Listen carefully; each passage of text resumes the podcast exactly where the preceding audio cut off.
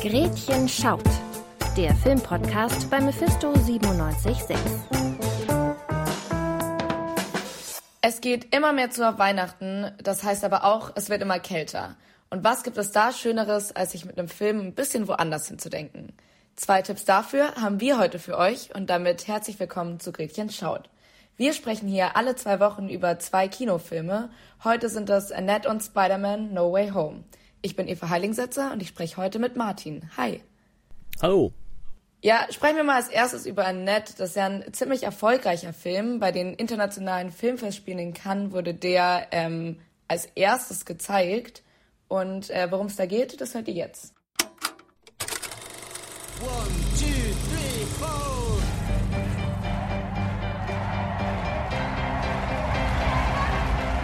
Ich habe gerade jemanden kennengelernt. Sie sah mich an und lächelte. Was ich in ihr sehe, ist offensichtlich. Was sie in mir sieht, das wirft ein paar Fragen auf. Annette erzählt die Geschichte des fiktiven Comedians Henry McHenry und seiner Freundin, der Opernsängerin Anne.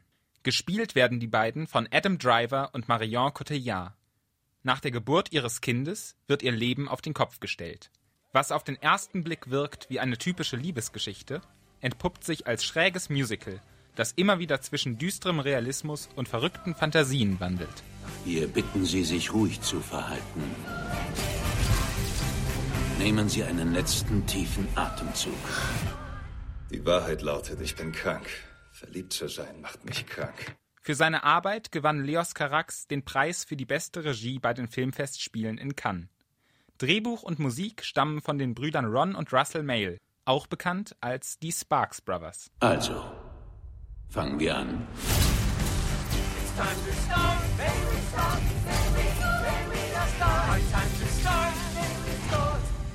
Klingt auf jeden Fall also ziemlich düster. Martin, war das auch dein Eindruck, als du den Film gesehen hast? Mir ist, äh, ich muss zugeben, mein erster Eindruck war, dass äh, ich nicht so recht wusste, was der Film mir sagen wollte.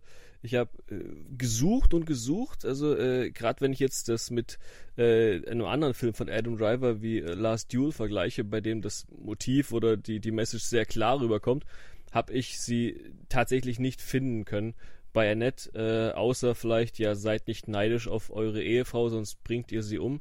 Also dahingehend, ich, ich habe gesucht und gesucht und ich habe die Message nicht so recht finden können. Ja, mir ging es da ein bisschen ähnlich. Also irgendwie hatte es dann hinten raus auch so eine Länge, dass sich die Message immer wieder verändert hat. Also am Anfang hatte man irgendwie diese Liebesgeschichte, die dann doch gar nicht so positiv war. Ähm, und dann dachte man, okay, vielleicht holt man da einfach die Message raus.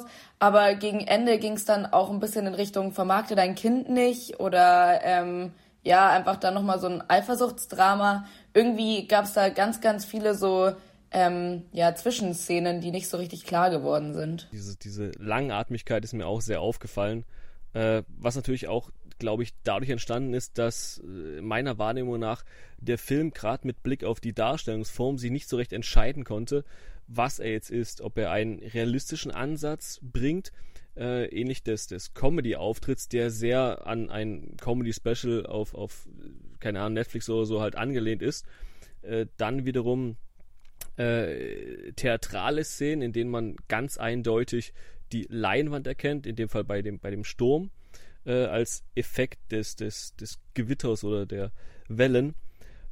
Und ja, eine, eine Sache, gerade mit Blick auf Darstellungsform, die mich sehr gestört hat, wo ich auch nicht so recht wusste, was, also was da genau äh, äh, dahinter steckt, ist die Sache mit dem, mit dem Puppenbaby.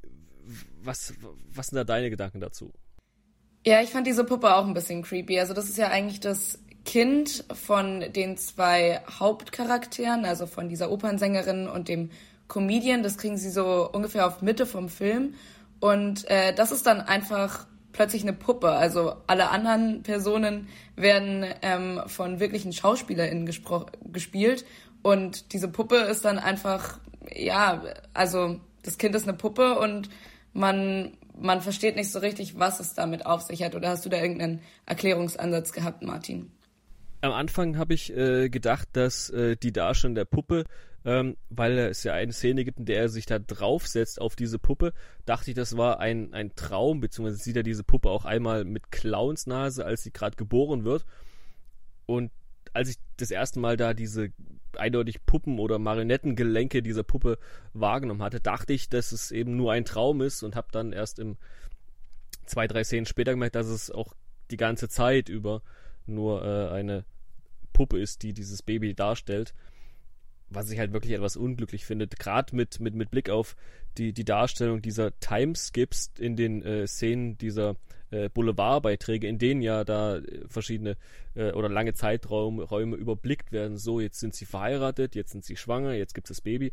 Da hätte man auch so weit in die Zukunft skippen können, dass das eben kein Toddler mehr ist, sondern dass es halt wirklich ein drei-, vierjähriges Baby ist, anstatt dieser Puppe. Also da etwas, etwas unglücklich gewählt, diese, diese Darstellungsform. Es wird mit Sicherheit einen Grund dafür geben, aber das Motiv blieb mir leider, leider äh, ja, verwehrt, das da zu verstehen, welches, welches Motiv diese, diese Puppe oder dieses Baby als Puppe darstellen soll.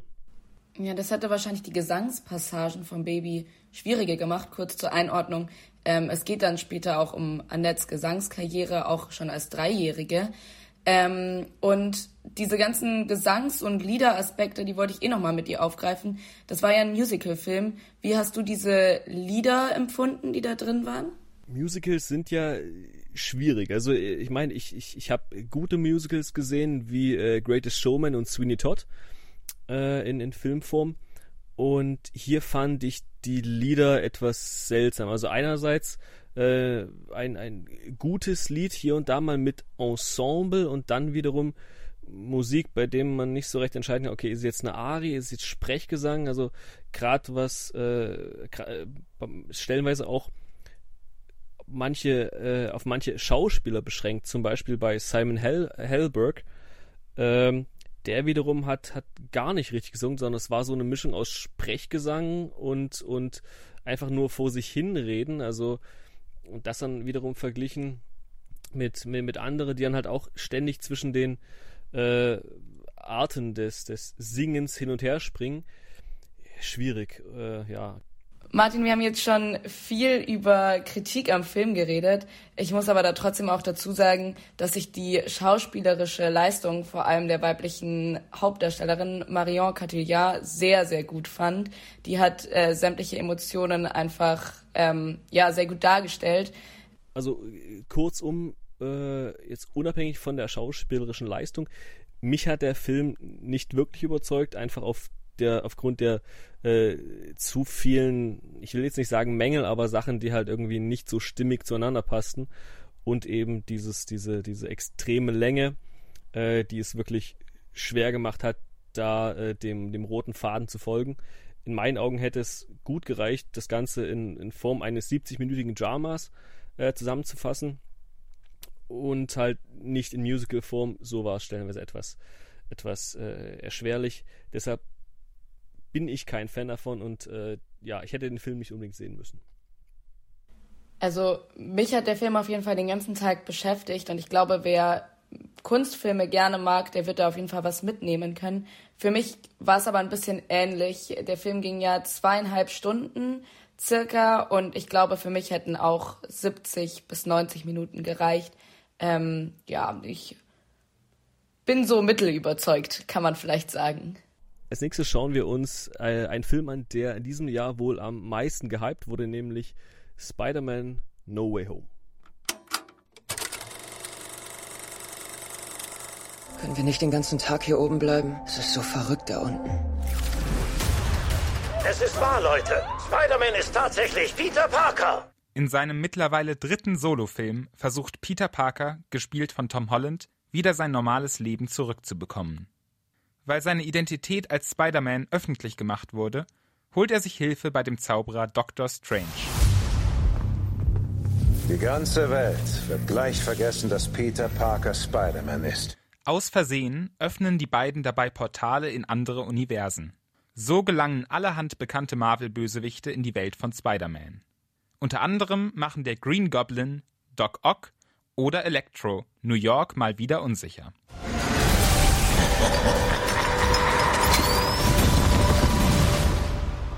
Sei vorsichtig, was du dir wünschst, Parker. In einem großen Crossover eröffnet Spider-Man No Way Home das Multiversum, das in den Comics schon seit Jahrzehnten ein essentieller Teil des Marvel-Kosmos ist.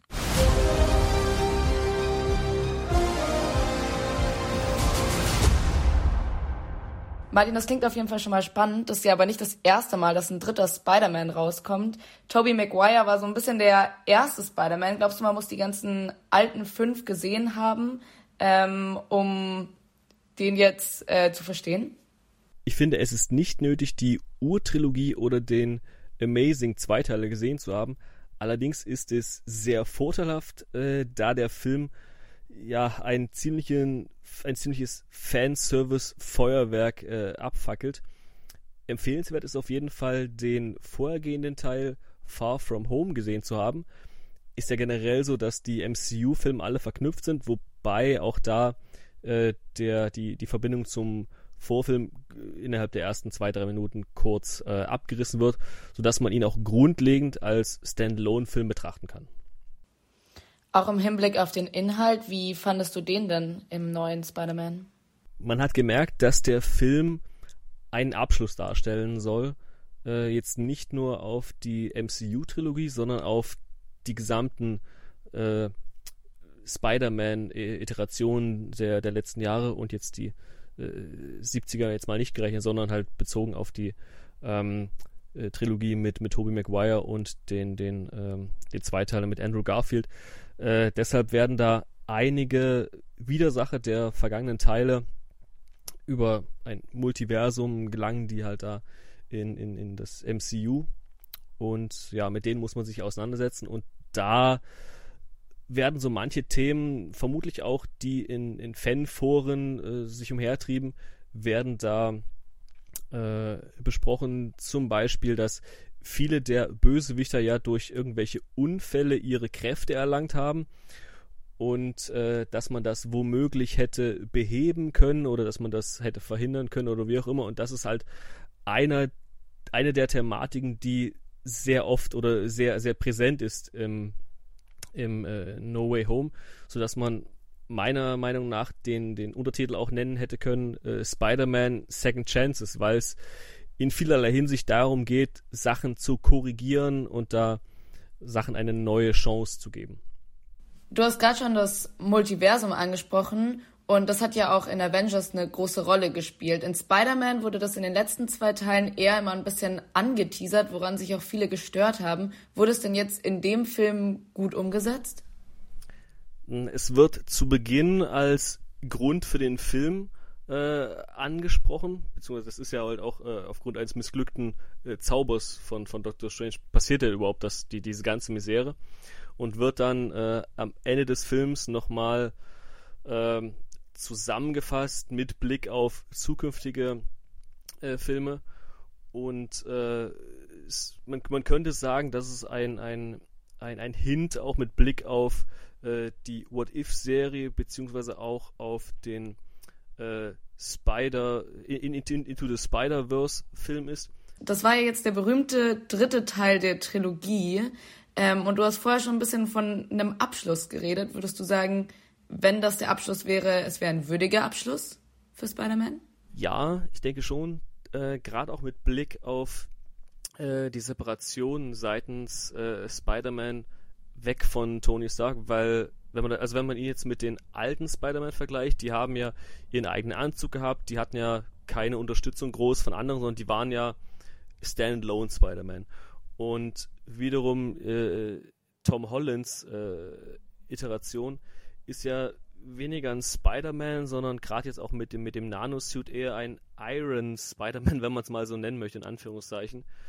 Und ähm, gerade auch mit dem Ende löst er sich dadurch und kehrt dann zu dem zurück, gewissermaßen, was ein ursprünglichen Spider-Man ausmacht, mit Spandex-Suit und so weiter und das halt dann entsprechend in äh, New York klassisch und nicht wie die Avengers auf der ganzen Welt.